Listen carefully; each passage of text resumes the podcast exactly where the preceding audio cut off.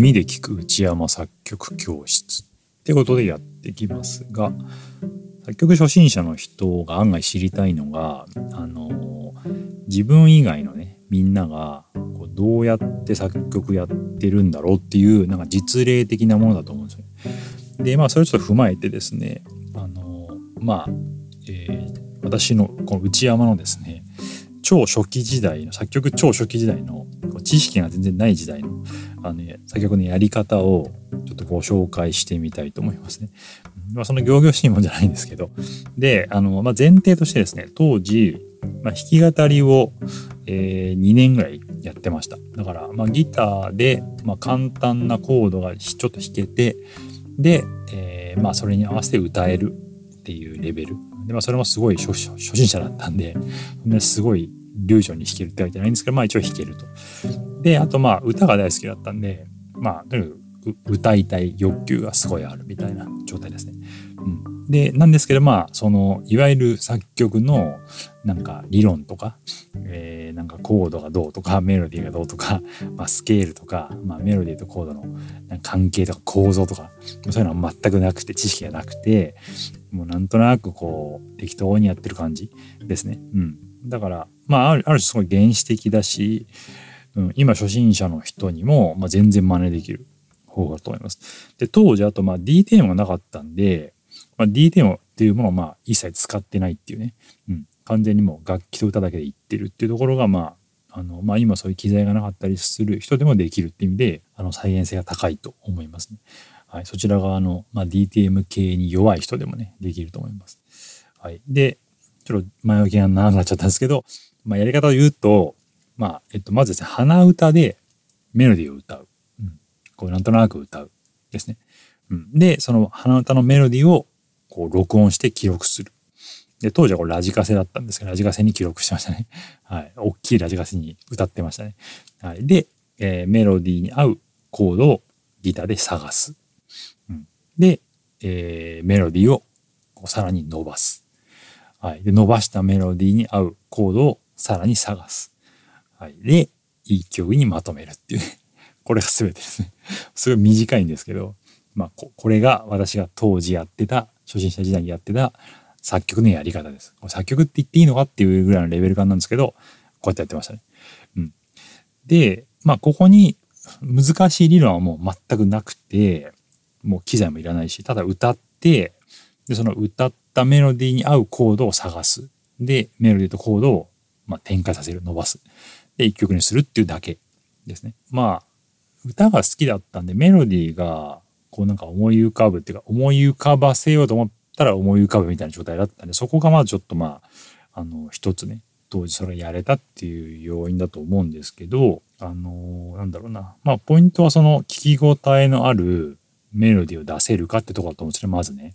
で聞き応えってのは要はまあちょっと作りがいみたいにつながると思うんですよ。まあ要は歌ったメロディーがなんとなくこうこうなんかあこれを曲にしたいなって思えるようなメロディーが思い浮かぶかってところが一つ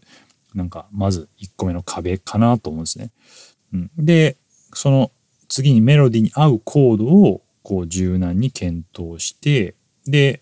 あの、まあ、このコードでいいんだなっていう判断ができるかってところがその次のポイントになるかなと思うんですよ。でその先にその曲の展開というかまあつまり聞き応えのある展開になるようにこう次なるメロディーとか次なるコードとかうんまあ、それを含めた全体の聞き応えのあるまとまりのある曲構成とかをまとめることができるかっていうところがまあ次のね部分だと思うんですね。うん、でもちろんその当時始めた頃はもうやっぱりうまくいかないしメロディーもそんなにすごいいいものが思い浮かぶわけでもないしあとメロディーに合うコードを探すのがすごい苦労しましたね。うん、で展開もそんなにすごいいい展開が作れるわけでもないしうん、まとまらないしなんかちょっとこう散漫な感じになっちゃうっていうか、うん、ダラダラいっちゃうみたいな。うん、で一曲にするのにすごい苦労するっていうのがねありました。うん、でもなんかその一曲にした時のその完成のその達成感っていうかこうなんかこう自分の完成した自分の曲を自分で聴いてニヤつくっていうマニアックななんかその行動っていうかその、うん、作業っていうかねが楽しくて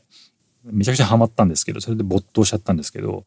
そうだからなんか初めはうまくいかないんだけどなんかその達成感とか自分のその成果みたいなところでそれをこうなんかそれに取り組んでる自分がなんか楽しかったみたいな、うん、ですからものづくりが楽しかったみたいなとこからかな,、うん、なんかそんな感じでやれたんでそんなところを目指しながらやってもらうとあのまず初めのあの超初期のあの導入部分は乗り越えられるのかなと思いますね。であと繰り返してるとやっぱだんだん上手くなっていくんでメロディーも出せるようになるしあのメロディーに合うコードもすぐ見つけやすくなるとか見つけられるようになっていくっていうねとこがあると思うんですね展開も作れるようになっていくし、うん、でだからまあやっぱ経験を積むっていうか何回もやってでその感覚を磨くっていうのがあのすごい大事かなと思いますね。であとはまあその経験を知識でこう補強するっていうかでそこはなんか難しい理論っていうよりはなんか自分なりの法則を見つけるっていうのがなんか大事なのかなと思いますね。でもちろんそれをこう音楽理論とかで体系的にまとめていければねなおいいと思うんですけどあの、まあ、そんな感じで、えー、経験を知識で体系づけると。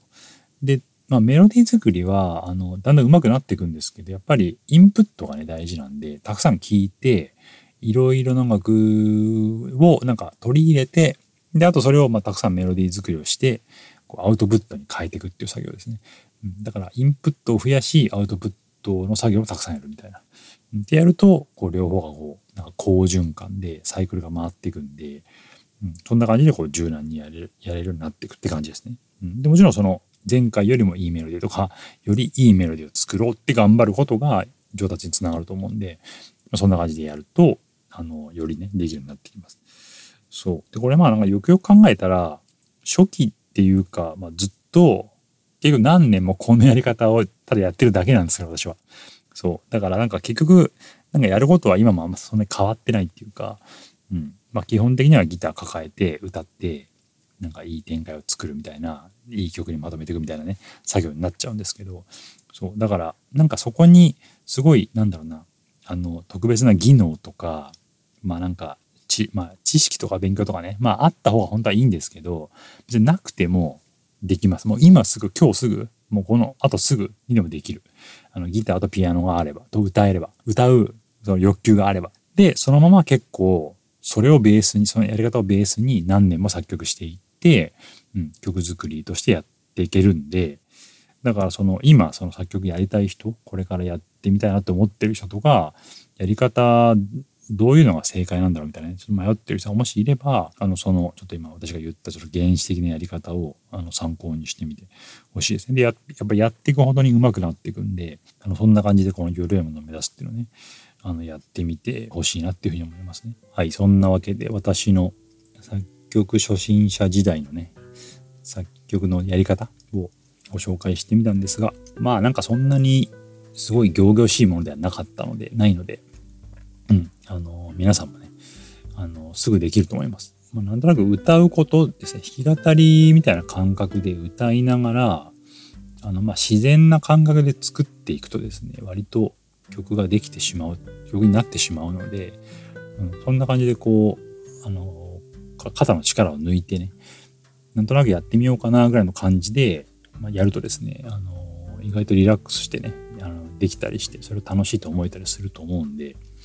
はい、そのところを目指しつつですね、はいあのー、同じようなちょっとやり方を採用できればですね、あのちょっと参考にしてみていただければと、はい、思います。はい、そんなわけで、はい、今回はね、これで終わりになります。ありがとうございました。